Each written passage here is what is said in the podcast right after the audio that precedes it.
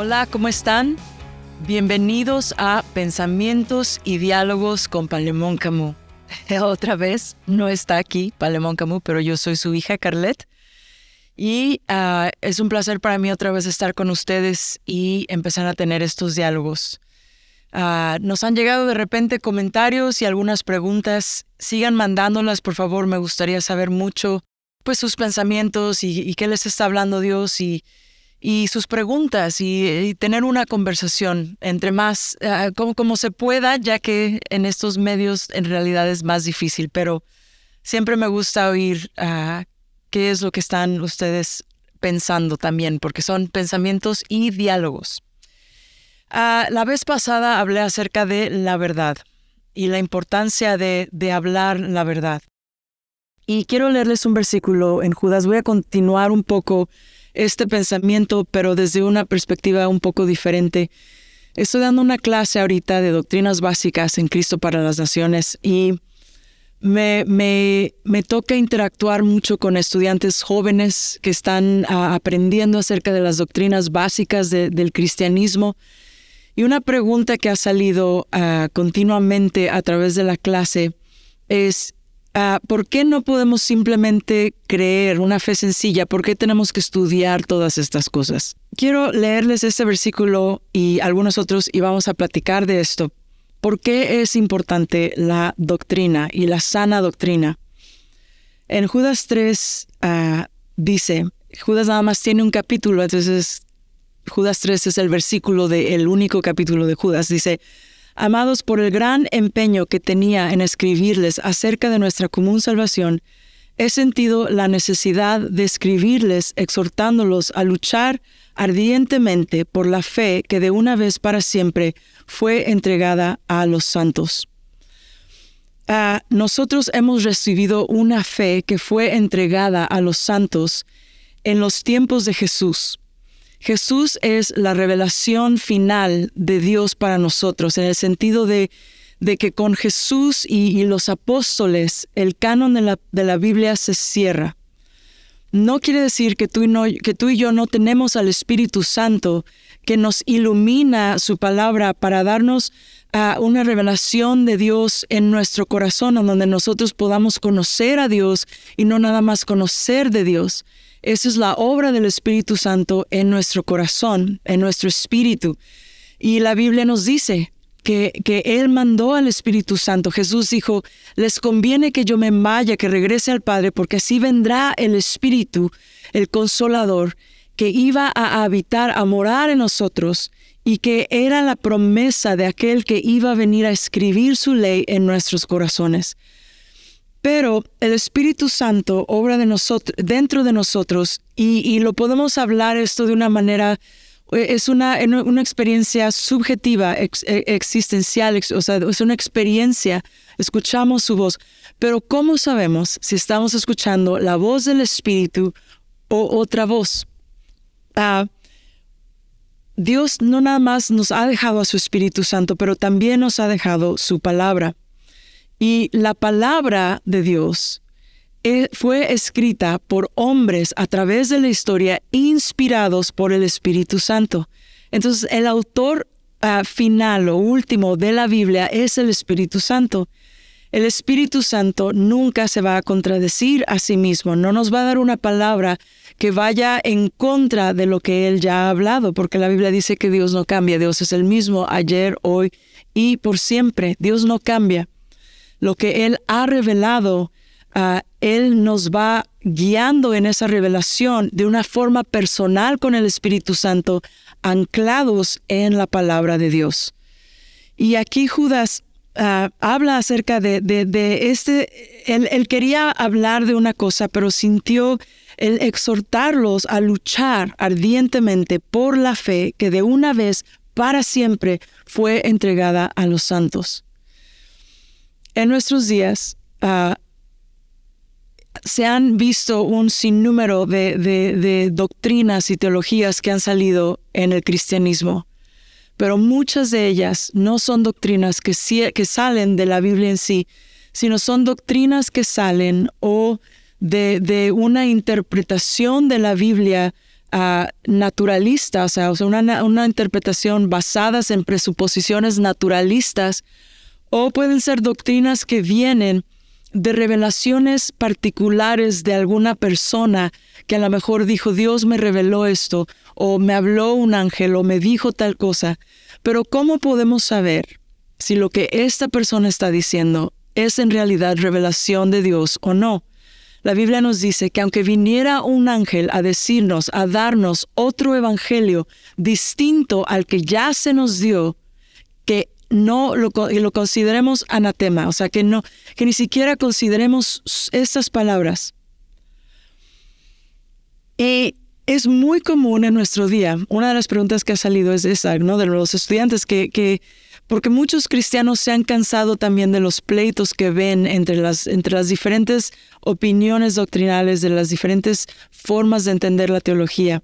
Y, sí hay muchos pleitos, hay muchas cosas que son incómodos y mucha gente no se quiere, ah, no quiere sentir esa incomodidad, no quiere, no quiere ah, meterse, quieren amar nada más, quieren, quieren, amar nada más. Y yo entiendo ese sentimiento y mi deseo jamás es pelearme con alguien por una, una diferencia de doctrina. Sin embargo, lo que yo he animado a mis estudiantes y lo, que me gustaría animarles a ustedes es esto. Uh, cuando ellos me hacen estas preguntas, mi respuesta para ellos es, si tú puedes habitar en una fe sencilla, ah, sin, sin meterte en, tratar de entender las diferencias doctrinales y todas estas cosas, ah, tienes que considerar qué quiere decir esa fe sencilla. No es una fe floja, no es una fe que, que nada más no piensa o que no quiere hacer nada o que nada más quiere dejar que Dios haga y porque lo que tenemos que entender es que todas nuestras acciones tienen consecuencias, todos nuestros pensamientos tienen consecuencias, todas nuestras ideas tienen consecuencias. Hay, un dicho que ahorita no sé si lo voy a decir exactamente bien, pero todos tus pensamientos se vuelven en hábitos, todos tus hábitos se vuelven en tu estilo de vida y tu estilo de vida ah, se, vuelve en, en, la conclusión de lo que llega a ser tu vida. Yo sé que no es exactamente así el dicho, pero ese es el, el, principio del dicho es que lo que tú estás pensando va a impactar cómo vas a vivir. Y conforme tú vas viviendo y desarrollando hábitos de vida, tu vida va a llegar a algún lugar. Pablo, otra vez les recuerdo ese versículo que les mencioné la vez pasada, que Pablo nos dice que tú y yo no debemos de ser como aquellos que pelean, como dando golpes en el aire, o, como aquellos que corren una carrera sin saber que estamos yendo hacia una meta específica. Una de las enseñanzas en la teología ah, eh, eh, en las que estamos viendo ahorita, nosotros estamos viendo ah, la antropología bíblica, quién es el hombre, qué es el hombre y qué es lo que requiere Dios del hombre. Una de, los, de, los, de las formas en, en las que se enseñan a los cristianos en los credos y en las confesiones es el, qué es el propósito del hombre. Y el propósito del hombre es glorificar a Dios y disfrutarlo para siempre.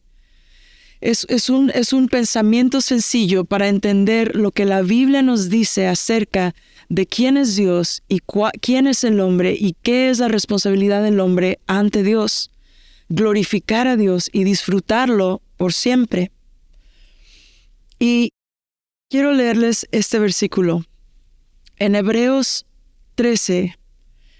Ah, otra vez, ah, aquí está el, autor del libro de Hebreos ah, diciéndole a los cristianos en ese tiempo, permanezcan en el amor fraternal, no se olviden de mostrar hospitalidad, porque para ellos algunos sin saberlo hospedaron ángeles. Acuérdense de los presos como si estuvieran presos con ellos y de los maltratados, puesto que también ustedes están en el cuerpo sea el matrimonio honroso en todo y el lecho matrimonial sin deshonra, porque los inmorales y los adúlteros los juzgará Dios.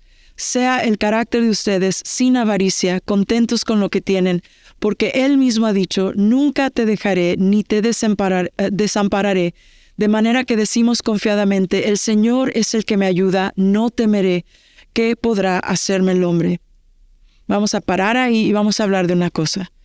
Muchos cristianos preguntan, ¿cuál es la voluntad de Dios para mi vida? Aquí vemos la voluntad de Dios para la vida del cristiano.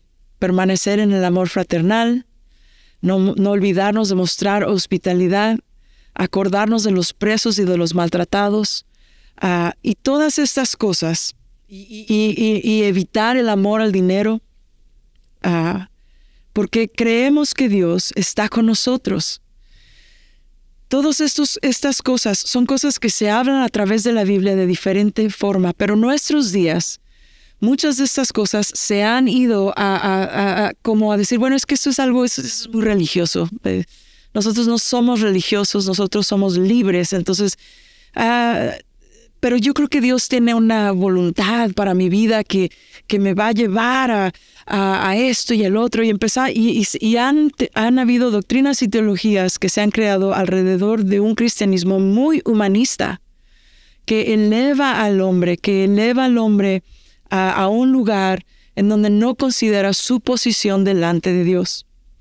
Les comentaba a mis estudiantes que yo tengo dos clases, una es la de doctrinas y la otra es la de apologética. Mis estudiantes en apologética les hice hacer entrevistas en donde les preguntaron a, tres o cuatro personas qué es lo que creen acerca del origen de, la, del universo y del hombre, de dónde viene el hombre, de dónde viene el universo. ¿Qué es lo que creen acerca del significado del hombre? ¿Tenemos significado? ¿Qué quiere decir la vida? ¿Estamos aquí por alguna razón? ¿Qué, crees acerca de la moralidad? ¿Hay alguna moralidad objetiva o cada quien define su propia moralidad? ¿Y cuál es el fin de, la vida? O sea, después de que tú mueres en este mundo, ¿qué es lo que pasa contigo? ¿Hay algo más allá de la vida? Y una de las cosas que ah, se sorprendieron mis estudiantes al regresar es las respuestas, especialmente de muchos que se decían ser cristianos. Y una de las, de las preguntas en la moralidad que a mí que no me sorprendió en realidad porque ya, ya lo he visto mucho, pero me volvió a recordar, a leer, a leer los trabajos que entregaron, volví a recordarme de este principio. Muchos cristianos que tratan la moralidad de igual forma como la trata el resto del mundo cuál es la moralidad y ellos hablaron acerca de hacer el bien al prójimo, de ser bondadosos, de hacer estas cosas. Y todo esto está bien, eso es, la Biblia nos habla de esto, permanezcan en el amor fraternal. Pero a muchos de ellos se les olvidó mencionar el principio de la, moralidad. O sea, Jesús nos dice que todo, toda la ley y los profetas se resumen en este mandamiento.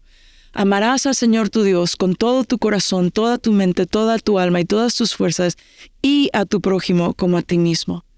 Y este, este, esto que Jesús dice, inicia primero con la responsabilidad del hombre para con Dios, antes de la responsabilidad del hombre para con el hombre hemos bajado la moralidad simplemente a, una, a un plano humanista en donde hacer el bien se define de acuerdo a no perjudicar a, otra persona. Ese es, ese es el valor más alto de la moralidad humana ahorita. Si no haces daño, haz lo que quieras, vive tu vida como tú quieras, conforme que no estás haciendo daño a otra persona. Pero eso no es lo que refleja la Biblia acerca de la realidad, ni de la moralidad, ni de lo que es en realidad la antropología humana, porque tú y yo no somos seres individuales aparte de una comunidad. Pertenecemos a una comunidad, pertenecemos a una familia, pertenecemos a una a, nuestra comunidad en el trabajo, en la escuela, y las cosas que nosotros pensamos, en las que meditamos y las que empezamos a hacer como hábitos de nuestra vida impactan al prójimo. Pero todo esto tiene su principio primero en amar a Dios, glorificar a Dios y disfrutarlo para siempre, entender que nuestra vida como cristianos es primero vivida hacia Dios. E, es, lo que estoy haciendo, algo que glorifica a Dios, algo que ama a Dios, algo que refleja el amor que Dios ha tenido para conmigo. Dios nos amó de tal manera que Dios mandó a su Hijo para que Él muriera en la cruz por nosotros. Estamos ahorita celebrando el tiempo de la Semana Santa y el próximo fin de semana es la Pascua, la celebración de la resurrección de Jesús. Y el viernes es el, día en que recordamos la crucifixión de Cristo, que Él dio su vida por nosotros y que nosotros podemos amar a Dios porque Él nos amó primero y que de ese amor es del que nosotros ahora al meditar, al contemplar en la grandeza de quién es Dios, de cuál bondadoso es Dios, podemos habitar y morar en su amor y buscar a amarle de esa misma manera. Que ahora nosotros, Jesús dijo, cada día toma tu cruz y sígueme. Debemos de vivir una vida en el cristianismo en donde buscamos permanecer en el amor de Dios hacia Dios y hacia el prójimo. Y voy a terminar con esto. Aquí en Primera de Timoteo 6, 3 dice, si alguien enseña una doctrina diferente y no se conforma a las sanas palabras, las de nuestro Señor Jesucristo, y a la doctrina que es conforme a la piedad, la piedad quiere decir la santidad, está envaneciendo y nada entiende, sino que tiene un interés corrompido en discusiones y contiendas de palabras de las cuales nacen envidias, pleitos, blasfemias, malas sospechas y constantes rencillas entre hombres de mente depravada, que están privados de la verdad, que suponen que la piedad es un medio de ganancia que suponen que, el cristianismo es una forma de hacer una vida y de ganar dinero, que tratan al cristianismo como un trabajo más, que tratan a, la doctrina y esas cosas como algo que se, debe, que se puede debatir simplemente para ganar dinero, que no están enfocados en la sana doctrina para vivir una vida conforme a lo que Jesús nos ha llamado a vivir. Y la sana doctrina tiene implicaciones para nuestra vida. Yo recuerdo en una ocasión de mucho más joven, yo era mucho más joven en, aquel entonces cuando le, le comentaba yo a Dios y, le dije, y yo le decía, Señor, tú prometes la paz que pasa entendimiento. Y yo llevo no sé cuántos años de cristiana y yo no tengo paz, no tengo, no tengo esta paz que tú prometes. Y Dios en su misericordia, el Espíritu Santo me habla en este momento y me dice, ah, Carlet, es que tú estás queriendo vivir el cristianismo a tu manera y no a la mía. Y en ese momento me lleva a, este versículo que dice, cada día toma tu cruz y sígueme. Y me invitó a reflexionar en la vida del cristiano, en que Él ya nos ha dado la, la manera en que debemos de vivir y que no debemos estar confundidos de la voluntad de Dios que ya sabemos que debemos de vivir de una manera hacia Dios y de una manera hacia el prójimo, y que esta es la primera y mayor voluntad de Dios para nuestras vidas. Y que sí, con Dios podemos descubrir nuestro diseño y los intereses con los cuales Él nos creó para, para, para ah, movernos en ese sentido. Ah, ah, nos creó de una manera, tenemos ciertos cosas, dice, como eh, creatividad, cosas que Dios nos ha dado. Pero al elevar esa enseñanza sin también hacer énfasis en lo que nos dice la verdad en la palabra de Dios de cómo debemos de vivir, creamos gente que está ahora buscando sus sueños, buscando esto y buscando la fama, buscando el ministerio como algo que les va a dar su identidad, buscando el ministerio como un medio de ganancia, buscando estas cosas y confundidos en su corazón, pasando por problemas sin entender que pueden habitar en la paz de Dios conforme van a, a cargando su cruz cada día, rindiendo su vida a Cristo, no jactándose de sí mismos, no envaneciéndose en, sí, considerando a otros como mayores a ellos, sin, sin envidia, sin, sin, sin avaricia, sin uh, malas sospechas, todo lo que nos habla en la Biblia, cómo debemos de vivir meditando en la verdad, en la verdad que Jesús nos muestra, que Él dijo, esta misma mentalidad, esta misma mente, esta misma forma de pensar que tiene Jesús, que al ser Dios no se aferró a eso, sino que Él se despojó y vino a ser uno de nosotros. De esta misma manera, tú y yo tenemos que vivir una vida de ese amor, de esa humildad, delante de Dios y delante del prójimo. La vida en el cristianismo no es tan complicada. En realidad, la palabra de Dios nos dice cómo vivir. En un libro de estudios de cómo entender la palabra de Dios, me gustó mucho porque los autores en un principio, al abrir el libro, dicen, la realidad es que la Biblia no es tan difícil de entender. Lo más es más bien que la Biblia es difícil de vivirla y por eso muchos dicen no entenderla. Y ahí es donde yo estoy muy de acuerdo.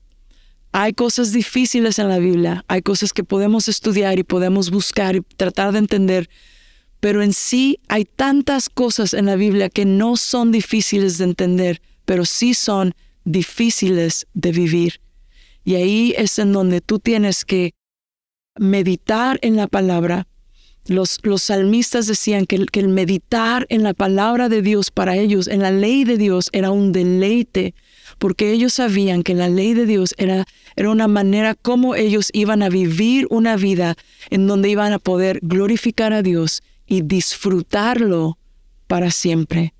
Te invito a que te metas en la palabra y si estás confundida o confundido, pídele al Espíritu Santo que te ayude a oír que abra tus oídos, que abra el corazón, uh, uh, tus oídos, tu entendimiento, tus ojos, para entender lo que Dios está hablando en su palabra.